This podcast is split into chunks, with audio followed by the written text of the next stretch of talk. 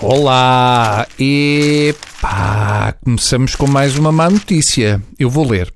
No trimestre acabado em fevereiro, a balança comercial registrou o maior agravamento em 5 anos e as exportações cresceram 5,4%, mas as importações aumentaram. Raios parta, estávamos tão bem!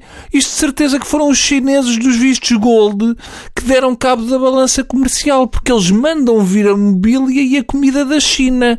Eles queixam-se que cá em Portugal é muito raro saber flambear um galgo ou saber estufar um pastor alemão. Ou isso ou foram os Audi do concurso da fatura da sorte. Eu acho que ainda vão a tempo de trocar os Audi por pegas em cortiça ou um galo de Barcelos para duas pessoas. Vejam lá isso. Vamos ao tema de hoje. Finalmente uma boa notícia, pelo menos para mim, que já estava sem tema para hoje, e este bem esticado é, é capaz de dar. Vamos lá ver se conseguimos. Ora, a boa ideia é que a TAP vai homenagear José Saramago, batizando com o seu nome um avião que entrará ao serviço no verão. Desde que não convidem um padre para o batismo, Parece-me que faz todo o sentido. Acho até muito bem dar o nome de José Saramago a um Airbus A320. Agora, só falta batizar um daqueles carrinhos que levam as malas de Aníbal Cavaco Silva. Eu imagino se calhar o Aníbal ir apanhar um avião e sair-lhe o Saramago. Vai ter medo de voar e não adianta rezar dentro de um avião chamado Saramago. Não funciona. No Airbus Saramago, as rezas estão em modo voo. Ah, não vou nisto, diz Cavaco Silva. Aposto que o piloto não sabe usar corretamente o código Morse, acrescenta a Maria. Mas é uma excelente iniciativa por parte da TAP. Eu só não sei se não fica esquisito viajar em primeira no Saramago. No avião Saramago, a primeira tem que ser pior que a turística.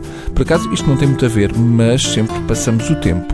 Eu dizia mal das Sandes, barra refeições da TAP, até ter andado na British Airways. Aquilo é de uma pobreza e fome tal que os aviões deviam chamar-se Charles Dickens. De Lisboa para Londres, o almoço é uma sandes de filete de caril de frango. Se no avião da Malásia servissem aquelas sandes, já o tinham encontrado, ou pelo cheiro, ou porque elas boiam e têm uma cor fluorescente. Senhores da British Air Coisas.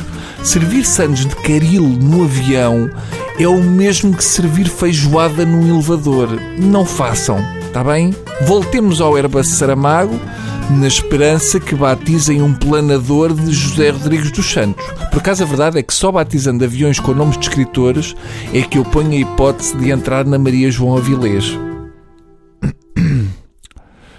Bocado desconfortável agora. E aqui para nós, por várias razões, eu não entrava no avião Mário de Sá Carneiro. E imagino que o avião Lobo Antunes, até no voo Lisboa-Porto, faça escala em Angola. Eu espero que os senhores da TAP me estejam a ouvir, porque eu gostava de ter um avião da TAP com o meu nome. Pode ser? Em troca, prometo chamar Jumbo ao meu mais novo. Tá bom? Ficamos assim. Adeus.